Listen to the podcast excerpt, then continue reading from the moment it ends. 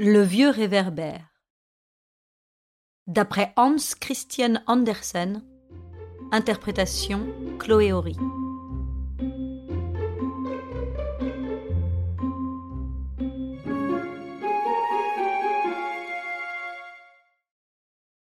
Il était une fois un honnête vieux réverbère qui avait rendu de bons et loyaux services pendant de longues, longues années, et on s'apprêtait à le remplacer. C'était le dernier soir qu'il était sur son poteau et éclairait la rue. Il se sentit un peu comme un vieux figurant de ballet qui danse pour la dernière fois et sait que dès le lendemain il sera mis au rencard. Le réverbère redoutait terriblement ce lendemain. Il savait qu'on l'amènerait à la mairie où trente-six sages de la ville l'examineraient pour décider s'il était encore bon pour le service ou pas. C'est là qu'on déciderait s'il devait éclairer un pont ou une usine à la campagne. Il se pouvait aussi qu'on l'envoyât directement dans une fonderie pour l'y faire fondre, et dans ce cas, il pouvait devenir vraiment n'importe quoi d'autre.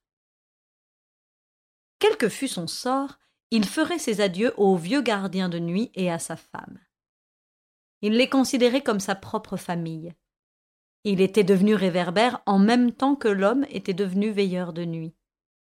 La femme, à l'époque, avait un comportement altier et ne s'occupait du réverbère que le soir, quand elle passait par là, mais jamais dans la journée.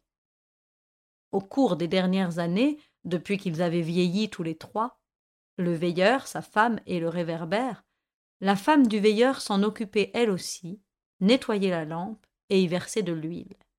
C'étaient de braves gens l'un comme l'autre. Ainsi le réverbère était dans la rue pour son dernier soir, et demain il irait à la mairie. Ces deux sombres pensées le hantaient, et vous vous imaginez sans doute comment il brûlait. Mais d'autres idées encore lui passaient par la tête. Il ne lui viendrait jamais à l'esprit d'en parler à haute voix, car c'était un réverbère bien élevé qui ne voulait blesser personne. Mais que de souvenirs. Par moments, sa flamme montait brusquement, comme si le réverbère avait soudainement senti Oui, il y a quelqu'un qui se souvient de moi. Par exemple, ce beau garçon, autrefois. Ah oui, bien des années ont passé depuis. Il était venu vers moi avec une lettre sur papier rose pâle, si fin et à bordure dorée, et si joliment écrite. C'était une écriture de femme. Il lut la lettre deux fois puis l'embrassa. Ensuite, il leva la tête, me regarda, et ses yeux disaient Je suis le plus heureux des hommes. Ah oui, lui et moi nous étions les seuls à savoir ce que la première lettre de sa bien-aimée contenait. Je me rappelle aussi d'une autre Père Dieu. Oh, c'est curieux comme mes pensées sautent d'un sujet à l'autre. Un magnifique cortège funèbre passa dans la rue. Dans le cercueil gisait, sur la voiture couverte de soie, une jeune et jolie femme. Oh, que de fleurs, de couronnes et de torches brûlantes. J'en fus presque soufflé. Sur le trottoir, il y avait plein de gens qui suivaient lentement le cortège. Lorsque les torches furent hors de vue, je regardai autour de moi. Un homme se tenait encore là et pleurait. Jamais je n'oublierai la tristesse de ses yeux qui me regardaient. Des pensées diverses venaient ainsi au vieux réverbère qui éclairait la rue ce soir pour la dernière fois. Le factionnaire que l'on relève connaît la personne qui va le remplacer et peut même échanger quelques paroles avec elle. Le réverbère ne savait pas qui allait le remplacer et pourtant il était à même de donner à son remplaçant quelques bons conseils sur la pluie et la rouille, par exemple, ou sur la lune qui éclaire le trottoir, ou encore sur la direction du vent. Trois candidats s'étaient présentés sur le bord de la rigole, croyant que c'était le réverbère lui-même qui attribuait l'emploi. Le premier était une tête de hareng. Comme elle luisait dans l'obscurité, elle pensait que si c'était elle qui montait sur le poteau, cela ferait économiser de l'huile. Le deuxième était un morceau de bois pourri, qui brillait lui aussi, et certainement bien mieux que n'importe quelle morue salée, comme il le fit entendre. et d'autre part, il était le dernier morceau d'un arbre qui avait été autrefois la gloire de la forêt. Le troisième était un ver luisant.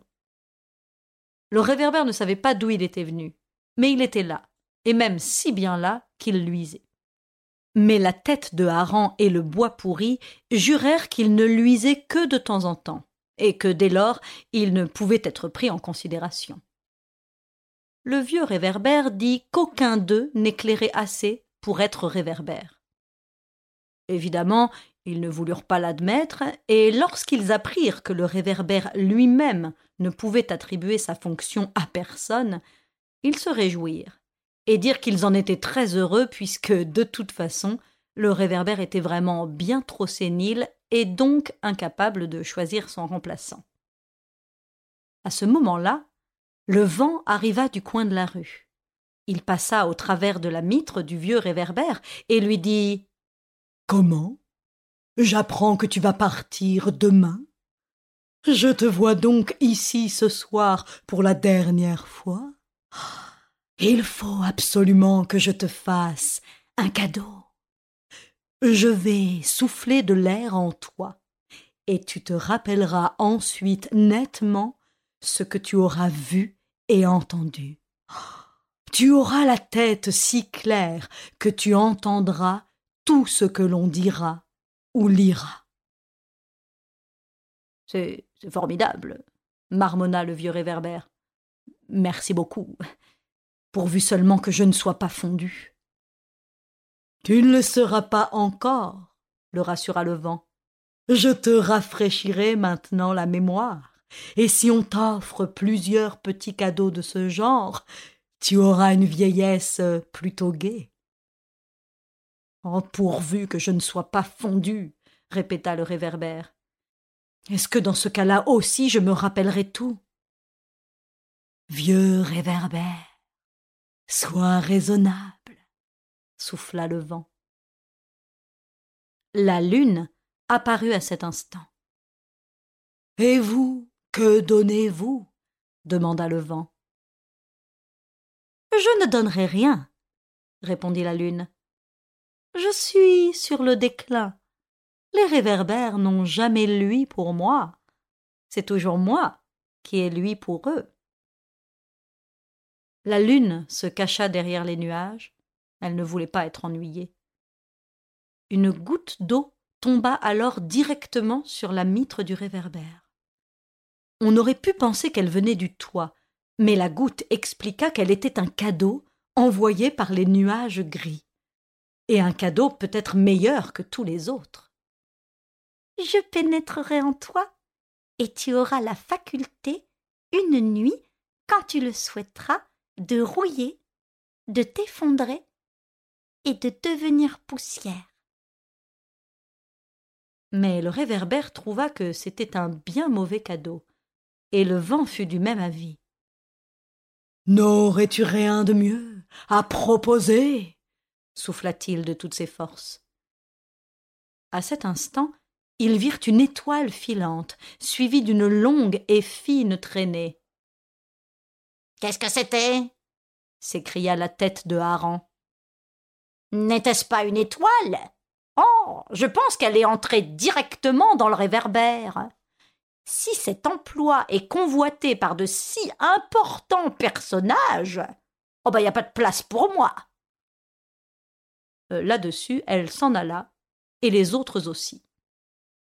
Le vieux réverbère brilla soudain avec une force étonnante.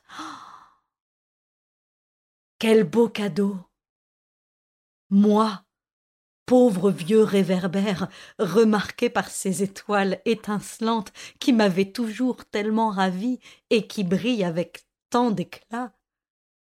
Oh, moi-même je n'ai jamais réussi à briller si fort, malgré tous mes efforts, et j'aurais pourtant tant voulu. Elles m'ont envoyé une des leurs avec un cadeau. Et désormais, tout ce que je me rappellerai et tout ce que moi-même verrai nettement pourra être vu également par tous ceux que j'aime. Et c'est cela le vrai bonheur. Car si je n'ai personne avec qui la partager, ma joie n'est pas complète.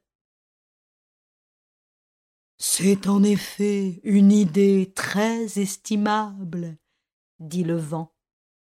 Mais tu n'as pas l'air de savoir que pour cela il te faudrait une bougie de cire. Si aucune bougie n'est allumée en toi, personne n'y verra rien. Et cela, les petites étoiles n'y ont pas songé. Elles pensent sans doute que tout ce qui brille a au moins une bougie à l'intérieur. Mais je suis fatigué, déclara le vent. Je vais me coucher. Le jour suivant, Oh, le jour suivant ne nous intéresse pas. Le soir suivant, donc, le réverbère était assis sur un fauteuil. Et où? Eh bien, chez le vieux veilleur de nuit. Il avait réussi à garder le réverbère en récompense de ses longs et loyaux services. Les trente-six hommes s'étaient moqués de lui, mais il le lui avait donné, puisqu'il le désirait tant. À présent, le réverbère était couché sur le fauteuil près du poêle chaud. Il prenait presque tout le fauteuil, comme si la chaleur l'avait fait grandir. Les vieux époux étaient à table en train de dîner, et, émus, jetaient de temps en temps un regard sur le vieux réverbère. Oh, ils auraient voulu qu'il vienne s'installer à table avec eux. Ils habitaient, il est vrai, en sous-sol, à deux zones sous terre, et pour accéder au logement, il fallait passer par une entrée pavée. Mais il y faisait bien bon, car la porte était calfeutrée avec des bouts de tissu. Tout y était propre et rangé, le lit était couvert d'un baldaquin, de petits rideaux décoraient les fenêtres, et derrière eux, il y avait deux pots de fleurs étranges. Christian, le marin, les avait apportés des Indes orientales ou occidentales, il ne savait plus exactement. C'étaient deux éléphants en terre, et on mettait la terre dans leur dos ouvert. Dans l'un d'eux poussait une très belle ciboulette, il servait de potager aux petits vieux. Dans l'autre fleurissait un grand géranium, c'était leur jardin. Au mur était accrochée une image coloriée, c'était le congrès de Vienne de sorte qu'ils avaient dans leur chambre toute la cour royale et impériale. Une pendule à lourd poids de plomb faisait tic-tac. Elle était toujours en avance, mais, après tout, cela valait mieux que si elle retardait, disaient les vieux. Le réverbère avait l'impression que le monde entier était à l'envers.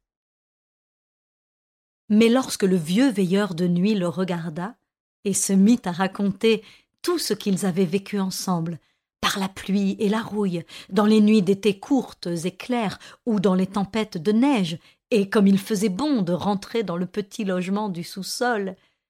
Tout se remit en place pour le vieux réverbère. Il eut l'impression de sentir à nouveau le vent.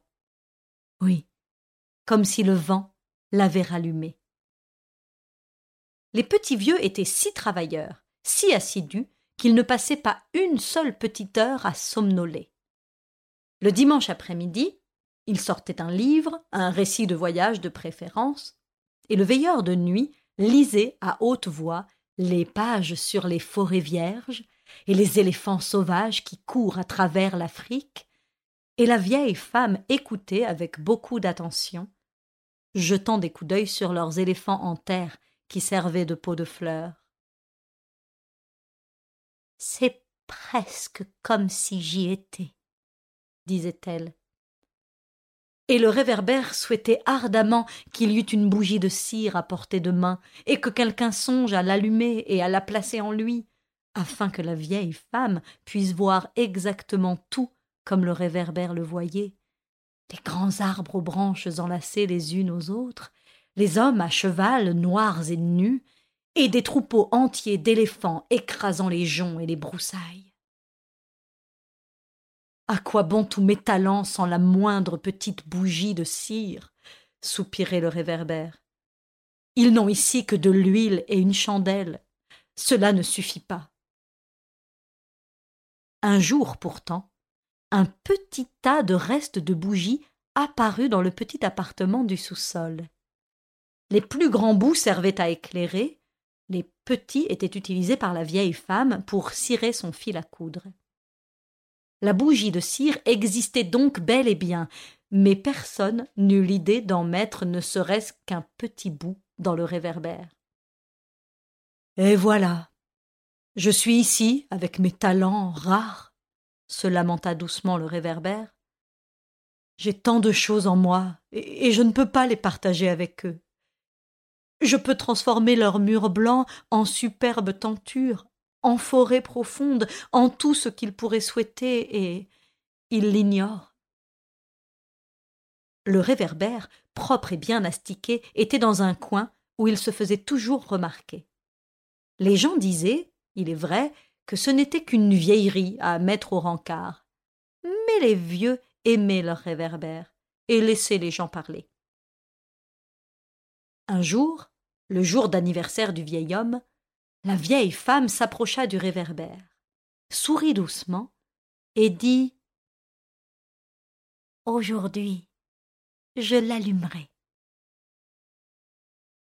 Le réverbère grinça de son couvercle, car il se dit Enfin, la lumière leur vient. Mais la vieille femme ne lui donna pas de bougie. Elle y versa de l'huile. Le réverbère brilla toute la soirée, mais il savait maintenant que le cadeau des étoiles, le plus magnifique de tous les cadeaux, ne serait pour lui, dans cette villa, qu'un trésor perdu. Et soudain, il rêva que les petits vieux étaient morts, et qu'on l'amenait dans une fonderie pour y être fondu. Bien qu'il eût la faculté de s'effondrer en rouille et en poussière quand il le voudrait, il ne le fit pas. Il arriva dans la fonderie et fut transformé en bougeoir en fer le plus beau de tous les bougeoirs pour bougies de cire. Il avait la forme d'un ange, portant un bouquet dans ses mains, et on plaçait la bougie de cire au milieu du bouquet. Il avait sa place sur un bureau vert dans une chambre bien agréable.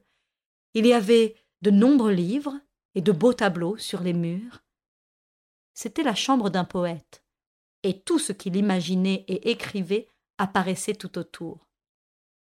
La chambre se transformait en forêt sombre et profonde, ou en pré ensoleillé traversé gravement par une cigogne, ou en pont d'un navire sur une mer agitée. Que j'ai de talent s'étonna le vieux réverbère en se réveillant. Oh, j'aurais presque envie d'être fondu. Oh, mais non, non, cela ne doit pas arriver tant que les petits vieux sont de ce monde. Oh, ils m'aiment, tel que je suis. C'est comme si j'étais leur enfant. Ils m'ont astiqué, m'ont donné de l'huile, et j'ai ici une place aussi honorable que le congrès de Vienne, et il n'y a pas plus noble que lui. Et depuis ce temps, il était plus serein. Le vieux réverbère l'avait bien mérité.